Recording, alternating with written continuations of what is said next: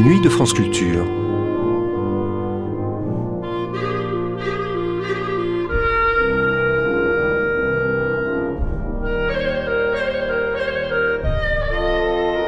France Culture la nuit, une mémoire radiophonique.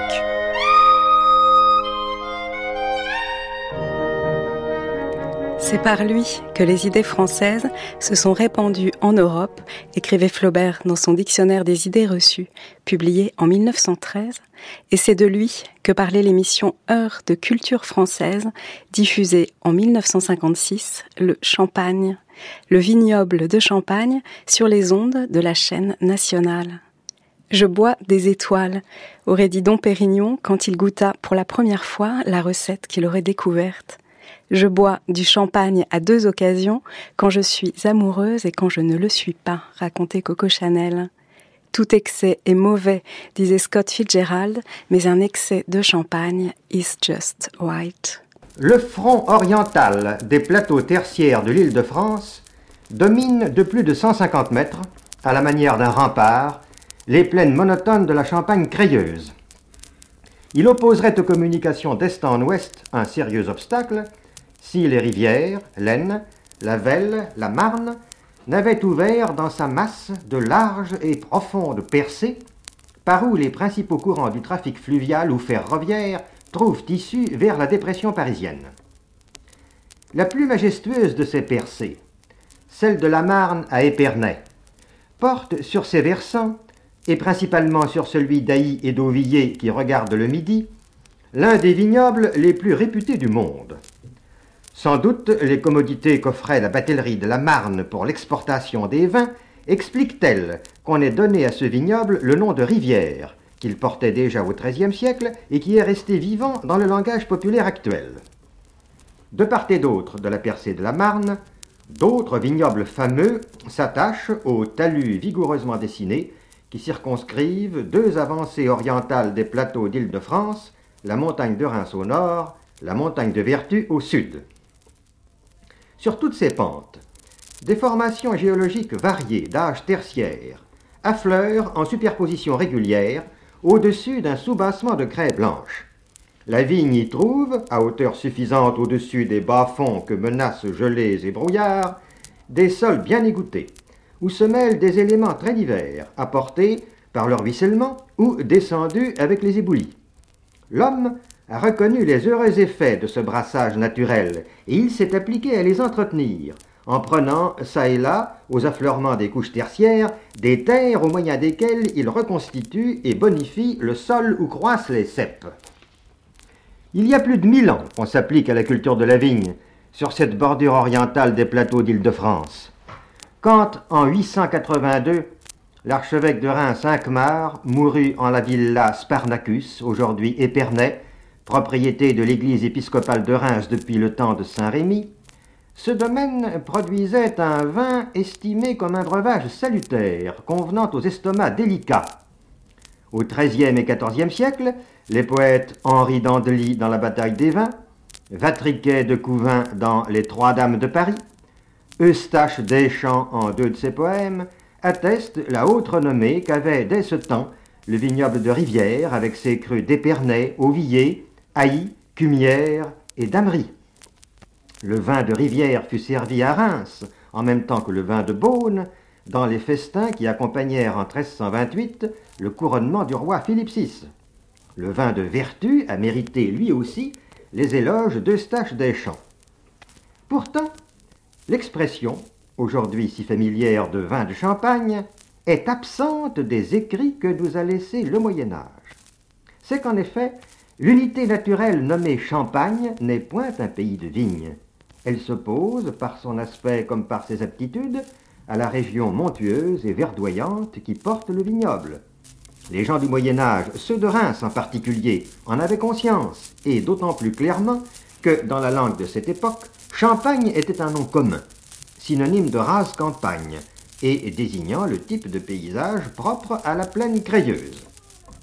Quant au vin, qu'on n'appelait donc pas encore vin de champagne, il était compris avec d'autres dans l'appellation générale de vin de France. On a nommé ainsi, jusqu'à la fin du Moyen Âge au moins, les crus des alentours de Paris, et par extension toute la région naturelle d'Île-de-France. On ne voit point que les gens de Reims ou d'Épernay aient songé le moins du monde à protester contre cette manière de désigner leur vin. Au XIIIe siècle, ce n'était point porter atteinte au prestige d'un cru que de le placer dans la même catégorie que les vins des environs de Paris, car ceux-ci, ou tout au moins ceux d'entre eux qui étaient livrés au commerce, étaient tirés de nobles raisins de Pinot, comme nos actuels vins de Champagne. Le cru d'Argenteuil est célébré par le poète Henri d'Andely comme ayant les faveurs du roi Philippe Auguste.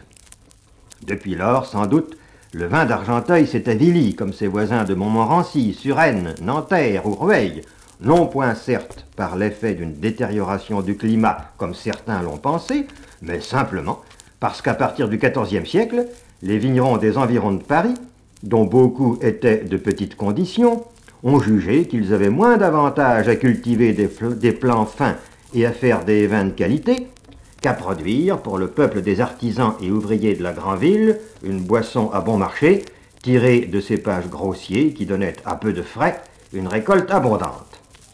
Mais cette viticulture populaire et simplifiée ne s'étant point étendue jusqu'au vignoble de la bordure de l'île de France, on comprend qu'à Paris, pour éviter de confondre avec les produits dépréciés du vignoble proche, les bons crus que l'on continuait d'entretenir au-delà, dans le secteur oriental de la bordure, il était commode de parler de vin récolté du côté de la Champagne, ou plus simplement de vin de Champagne. C'est à Paris, en effet, que l'expression fut d'abord en usage. Elle apparaît en 1600 sous la plume d'un médecin attaché à la personne d'Henri IV.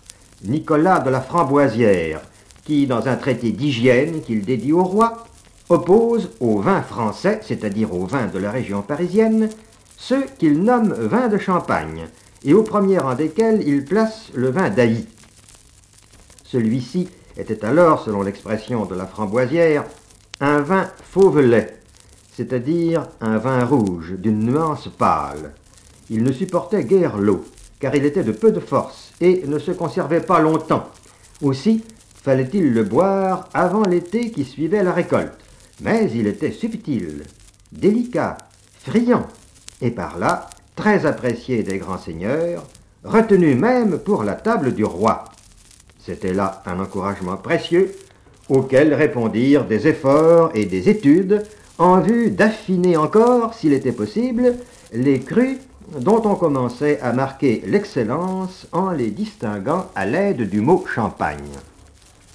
Tout le long du XVIIe siècle s'accomplirent en ce vignoble des progrès, par l'effet desquels le léger et délicat vin rouge que décrit la framboisière en 1600 devint ce que nous appelons aujourd'hui le champagne, c'est-à-dire le fameux vin blanc mousseux dont Voltaire déjà chante les prestiges en 1736 dans Le Mondain. Deux noms ressortent dans l'histoire de ces perfectionnements. Celui du château aujourd'hui détruit de Sigry, sur la Velle, à 9 km au sud-est de Reims, et celui de l'abbaye d'Auvilliers, sur les coteaux de la rive droite de la Marne, en aval d'Ailly. La puissante famille des Brûlards, marquis de Sigry, dont l'immense fortune éveillait en 1661 l'attention soupçonneuse de Colbert, donna les plus grands soins à l'amélioration des vins qu'elle récoltait à Verzenay et ailleurs sur les pentes de la montagne de Reims. Quand la bruyère veut évoquer dans les caractères les plus grands vins de Champagne, le nom de Sigri est l'un de ceux qui se présentent à son esprit. Quant aux vins récoltés sur les dépendances de l'abbaye d'Auvilliers, il fut porté à un degré de perfection extraordinaire par un moine, le fameux Don Pérignon, qui, depuis 1668 jusqu'à sa mort survenue en 1715, exerça en ce monastère les fonctions de cellérier. On s'appliquait alors dans le vignoble d'Ailly, comme en celui de la montagne de Reims, à améliorer la qualité des cuvées en, en mêlant sur le pressoir des raisins cueillis en trois ou quatre vignes différentes. Dom Pérignon porta à un très haut degré l'art de reconnaître et de doser les éléments de ces mélanges. Les vignerons champenois lui savent gré, en outre, d'avoir enseigné ou perfectionné, en même temps que bien d'autres pratiques utiles, la manière de faire du vin blanc avec des raisins noirs. cueillis à la fraîcheur du matin et mis au pressoir avant d'avoir subi l'effet des heures chaudes de la journée, les grappes de pinot noir laissent échapper, sous la première pesée, un jus clair qui, séparé de la pulpe et des parties ligneuses de la grappe, fermente sans prendre de teinture. On obtient ainsi un produit qui surpasse en délicatesse les anciens vins rouges, se conserve plus longtemps, résiste mieux aux effets du transport et montre d'autre part une disposition à prendre la mousse dans le printemps qui suit la vendange. Il n'est pas sûr que cette dernière particularité ait été jugée par Dom Pérignon comme méritant d'être exploitée. Il semble qu'elle ait été appréciée tout d'abord dans les cercles mondains d'Angleterre, où Saint-Évremont, durant le long séjour qu'il fit à la cour de Charles II, avait mis à la mode les vins d'Ailly et de Sigri. C'est en effet le théâtre anglais qui, en 1697, dans une comédie de Farquhar, nous offre le plus ancien des textes où la mousse soit signalée comme l'une des séductions du vin de champagne. En France, vers 1710, les bons juges ne la mettaient pas encore au nombre des perfections qui distinguaient les vins de champagne du plus haut mérite, mais la mode allait bientôt l'imposer. La mousse, à partir de 1725, fit, fureur, et c'est à l'état de vin mousseux que dans les compagnies les plus élégantes on voulut désormais consommer les meilleurs crus de champagne. Cet arrêt du goût obligea les producteurs à élaborer une méthode pour stimuler et accentuer l'effervescence du vin sans rien lui enlever de ses vertus naturelles.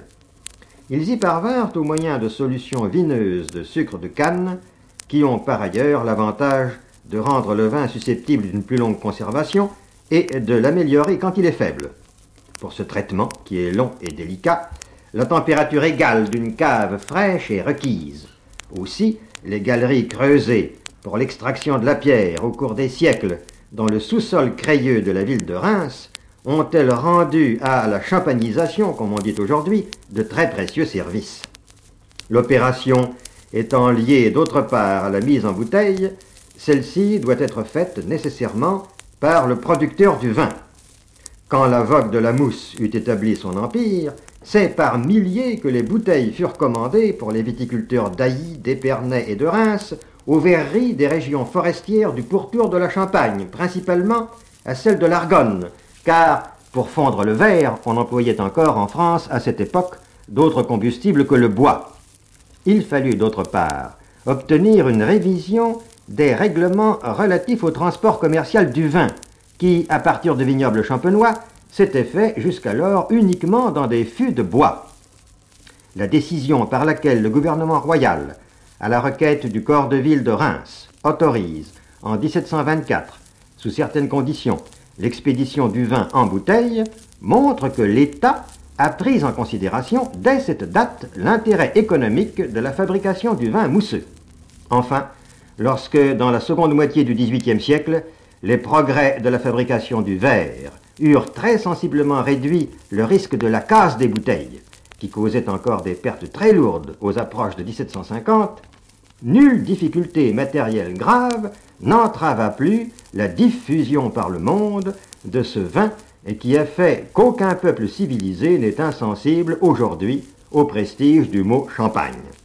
La viticulture septentrionale a trouvé ainsi, sous l'un des climats les plus sévères qu'elle ait affronté, la plus brillante de ses réussites.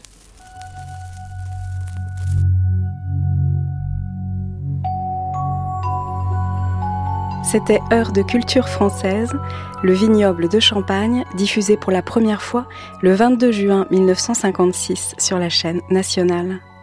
À la radio, l'éphémère est éternel. Vous pouvez réécouter éternellement cette émission téléchargée sur franceculture.fr à la page des nuits de France Culture.